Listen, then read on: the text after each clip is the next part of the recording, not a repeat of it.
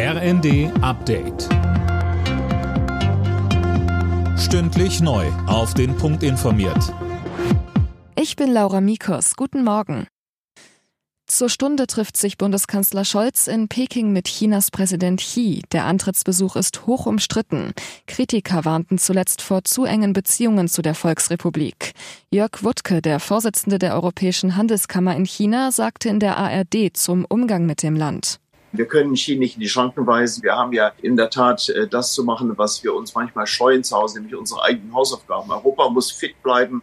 Europa muss gegen China konkurrenzfähig bleiben. Und da müssen wir äh, unserem Erziehungssystem mehr auf die Wissenschaft vielleicht achten. Wir müssen unsere Marktbarrieren zu Hause abarbeiten. Wir sollten nicht versuchen, China einzuschränken, sondern wir sollten schlicht versuchen, Europa wieder fitter zu machen. Der Start des 49-Euro-Tickets im Januar wird wohl nicht zu schaffen sein. Die Verkehrsunternehmen meinen, dass die Frist zur Einführung zu kurz ist. Ähnlich sehen es die Versorger bei der Strompreisbremse. Erst jetzt hatten sich Bund und Länder auf die Finanzierung einigen können. In Deutschland fehlt es an Organspendern. Seit Beginn des Jahres wurden gut 700 Organe gespendet, 65 weniger als im Vorjahreszeitraum. Ausgebremst wird das Ganze durch die Pandemie. Außerdem fehlt es in vielen Kliniken an Personal. Derzeit stehen mehr als 8000 Menschen auf der Warteliste für ein Spenderorgan. So Anna Bareiros von der Deutschen Stiftung Organtransplantation. Davon warten allein 6000 500 auf eine Niere. Es geht hier wirklich um viele Menschen, denen man das Leben retten kann, beziehungsweise denen ein, ein weiteres Leben überhaupt ermöglichen kann. Bei der anstehenden Fußball-WM in Katar sollen offenbar bezahlte Fans Stimmung machen.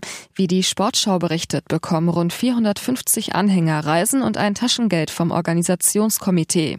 Auch Fans aus Deutschland sind dabei. Für sie alle gibt es einen Verhaltenskodex. Union Berlin hat die Gruppenphase der Fußball-Europa League am Abend mit einem Sieg beendet. Gegen Saint-Gilloise setzten sich die Berliner mit 1 zu 0 durch.